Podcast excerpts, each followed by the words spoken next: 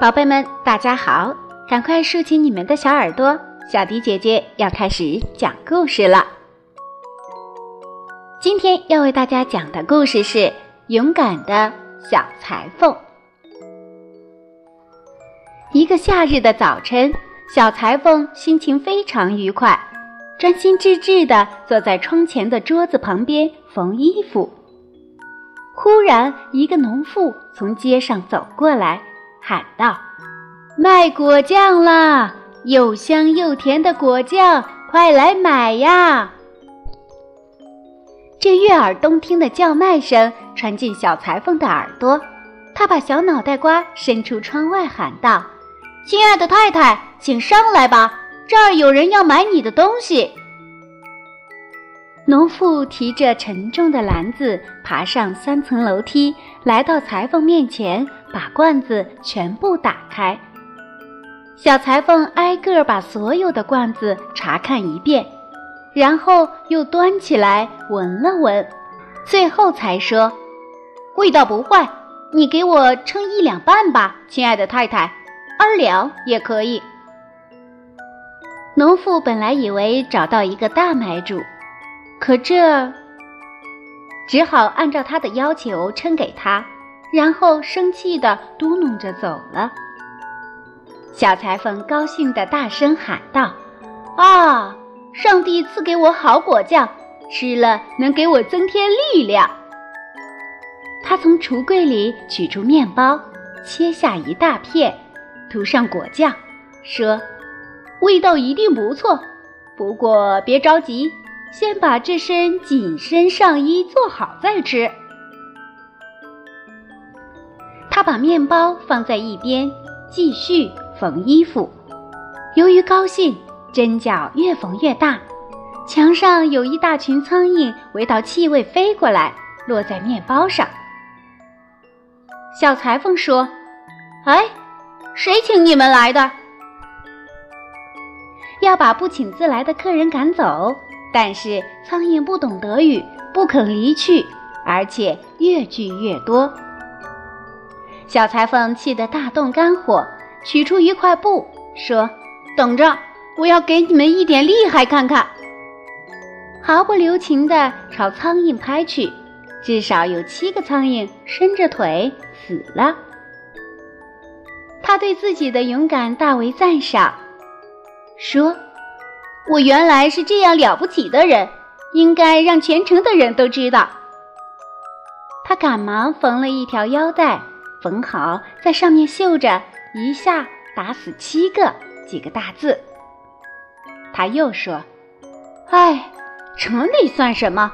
我要叫全世界都知道。”他的心高兴地摇摆起来，像小羊羔的尾巴。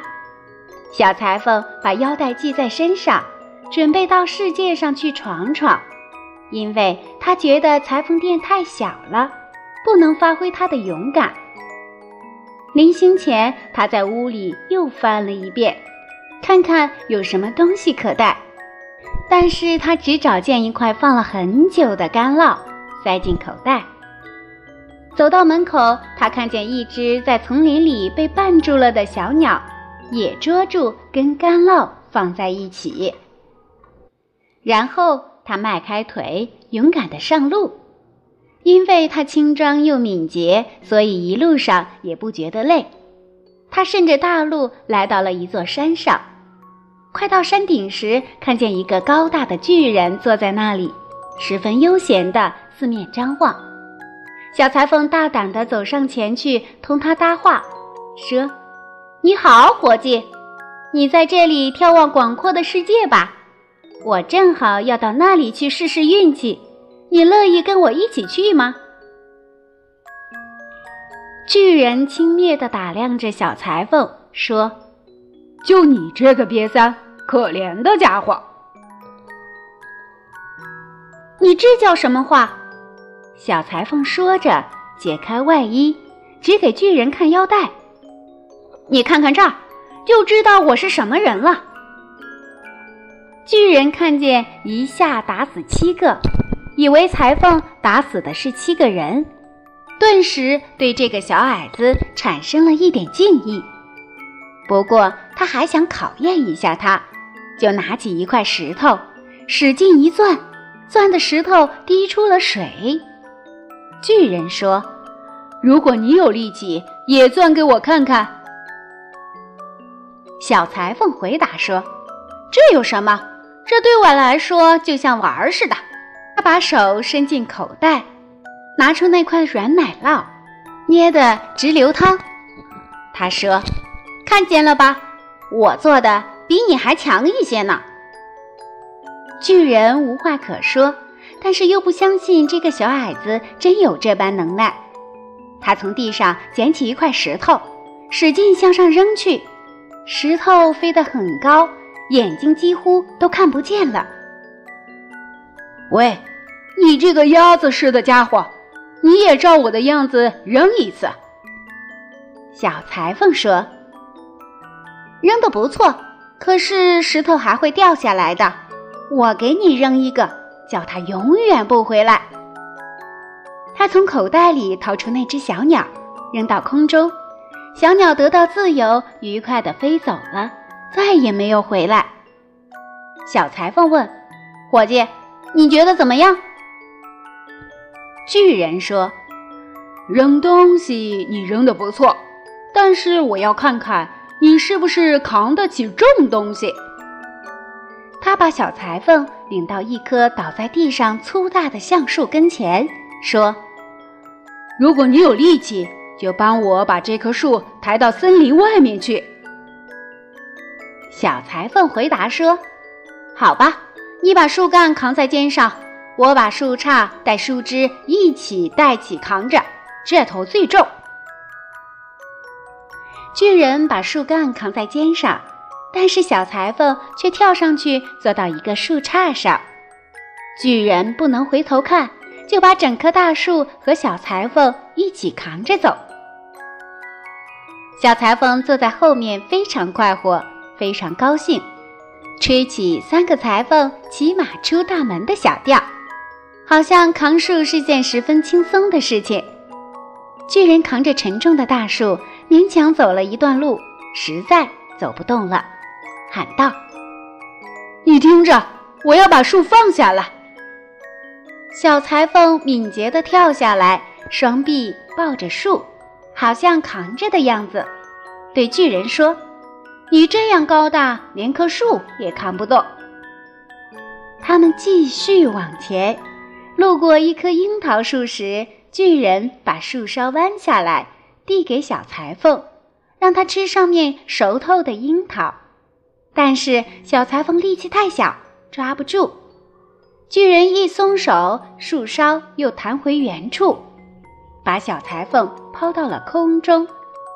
他落下来时一点儿也没受伤。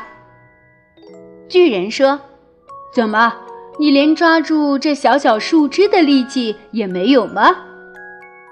小裁缝回答说：“不是没有力气，你以为一下子打死七个的人就是这样的吗？我从树上跳过去，是因为有猎人在下面的丛林里打枪。如果你有本事，也跳给我看看。”巨人试了一下，不但没有从树上跳过去，反而卡在了树杈上。小裁缝又占了上风。巨人说：“如果你是勇敢的人，就跟我一起到我们的山洞里去过夜吧。”小裁缝同意跟他去。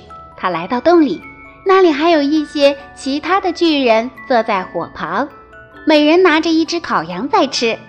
小裁缝四下一望。心想，这里可比自己的裁缝店宽敞多了。巨人只给他一张床，让他躺在上面睡觉。小裁缝嫌床太大，没有上去，就躲到一个角落里睡去了。到了半夜，巨人以为小裁缝已经睡死了，就爬起来，拿了一根粗铁棍，突然朝床上打去，把床拦腰砸成两半。以为那个蝗虫也被打死了。第二天一大早，巨人们到森林里去，把小裁缝忘得一干二净了。可是突然看见他兴高采烈、得意洋洋地迎面走来，巨人们大吃一惊，害怕他们全被他打死，慌忙逃走了。小裁缝朝着他那尖鼻子所指的方向继续往前走，经过长途跋涉，他来到一座王宫的大院里。由于十分疲劳，就躺在草丛里睡着了。在他睡觉的时候，来了许多人。在四周打量着他，发现他的腰带上写着“一下打死七个”。他们说：“啊，现在是和平时期，这位伟大的战斗英雄到这里来做什么？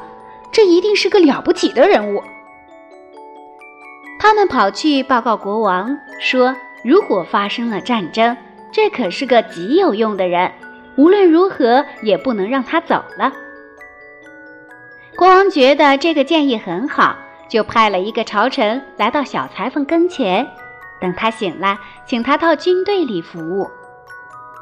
派来的人站在睡觉的人旁边，一直等到他伸展四肢、睁开眼睛，才把国王的旨意传给他。小裁缝回答说：“正是为了这个缘故，我才到这里来的。我愿意为国王陛下服务。”于是他受到了极高的待遇，还得到了一所特别的住宅。但是士兵们都同小裁缝作对，希望把他拒之千里以外。他们互相议论说：“如果我们和他发生争吵，他动起手来一下子打死七个，我们中间没有一个能抵挡住他，那可怎么办？”于是他们决定。一起去找国王，请求辞职。他们说：“我们无法同一下打死七个的人一起做事。”国王听了很伤心，但一个人就要他失去所有忠实的仆人，因此他希望永远不再看见小裁缝，把他打发走了。但是国王又不敢辞掉他。因为他怕这个小裁缝把他和他的臣民们全部打死，自己去做王位。他想来想去，终于想到一个好主意。他派人到小裁缝那里说：“因为他是一位如此伟大的战斗英雄，所以要交给他一项任务。”国内的一座森林里有两个巨人，他们烧杀抢劫，无恶不作。不冒着生命危险，谁也不敢接近他们。如果他能征服这两个巨人，并把他们杀死，国王就把他的独生女儿给他做妻子，并分给他半个王国做嫁妆。国王还派了一百名骑兵帮助他。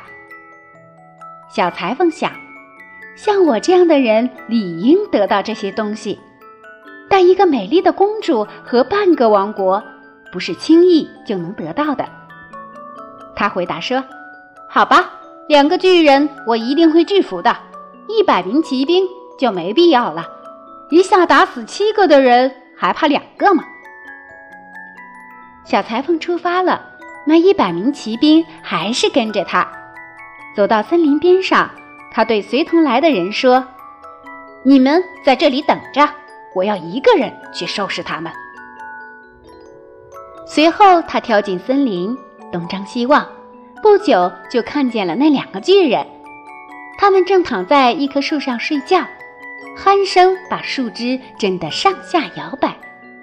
小裁缝迅速地捡了满满两口袋石子，然后爬上一棵大树。他爬到树中间，骑在一个树杈上，正好坐在睡觉的巨人上方。他把石子。一颗接一颗地向巨人的胸口丢去，那个巨人好久都没有察觉。后来他终于醒了，推推他的同伴说：“你为什么打我？”另一个说：“你在做梦吧，我没有打你。”他们又躺下睡觉。小裁缝又往第二个巨人身上扔下一颗石子，第二个叫道。怎么回事？你为什么打我？第一个嘟哝着回答：“我没有打你。”他俩争吵了一会儿，吵得累了，只好算了，闭上眼睛又去睡觉。小裁缝重新开始他的恶作剧，挑出一颗最大的石子，用尽全力朝第一个巨人的胸口打去。这太可恶了！这个巨人大叫一声，像疯子一样跳起来，抓住他的同伙朝树上撞去，撞得大树不停地颤抖。另一个巨人也用同样的办法对付他，两人都勃然大怒。拔起两棵大树对打起来，打到最后，两个人同时倒在地上死了。小裁缝从树上跳下来，说：“幸好他们没有把我做的那棵树拔出来，不然我就得像只小松鼠一样跳到另一棵树上去了。像我这种人，跳起来还是容易的。”他抽出剑。在每个巨人的胸口上使劲捅了几下，然后走出了森林，对骑兵们说：“事情已经办妥，我把两个巨人全干掉了。不过任务挺艰巨，他们在不得已时拔出大树来抵挡，可是遇到我这样一下打死七个的人，什么也没用。”骑兵们问：“那你没有受伤吗？”小裁缝回答说。事情进展得很顺利，他们连我一根头发也没伤着。骑兵们不大相信他的话，便骑马来到森林里，果然发现两个巨人躺在血泊中，旁边倒着拔出来的大树。小裁缝要求国王把答应的报酬给他，但国王反悔了，他要重新想办法摆脱这位英雄。他对小裁缝说。你必须再完成一件英雄业绩，才能得到我的女儿和半个国家。森林里有一只独角兽，危害很大，你必须先把它捉住。两个巨人我都不怕，难道还怕一只独角兽？一下打死七个才是我的本事。他带着一根绳子和一把斧子来到森林里，同上次一样。叫随同来的人在外面等着。他走了没有多久，独角兽就出现了，径直向他冲来，好像一下子要把他顶死。小裁缝心里说：“慢一点，别着急，快了不行。”他站在那里，等到野兽离得很近了，突然敏捷地跳到大树后面，独角兽全力向树上撞去，他的脚牢牢地插进树干里。再也没有力气拔出来了。小裁缝说：“现在我可要得到我的东西了。”他从树后走出来，先用绳子系住独角兽的脖子，然后抡起斧子把他的脚从树干里挖出来。一切收拾停当之后，他牵着独角兽去找国王。国王还是不想把答应的报酬给他。又提出了第三个要求，要小裁缝在举行婚礼之前，先把森林里那头危害极大的野猪捉住，还派人去帮助他。小裁缝说：“好吧，这是一件非常容易的事情。”他没有把猎人们带进森林，他们自然感到很满意，因为他们已经有多次领教了野猪的厉害。再也没有兴趣去追它了。野猪一看到裁缝，就口冒白沫，磨着牙齿向他冲来，要把他拱翻在地。可是敏捷的英雄跑进附近的一个小教堂里，立即又从窗户跳了出来。野猪跟在他后面跑进去，他却在教堂外面转了一圈，绕到他背后关上门，把狂怒的野兽圈在了里面。野猪身体笨重，从窗口跳不出来。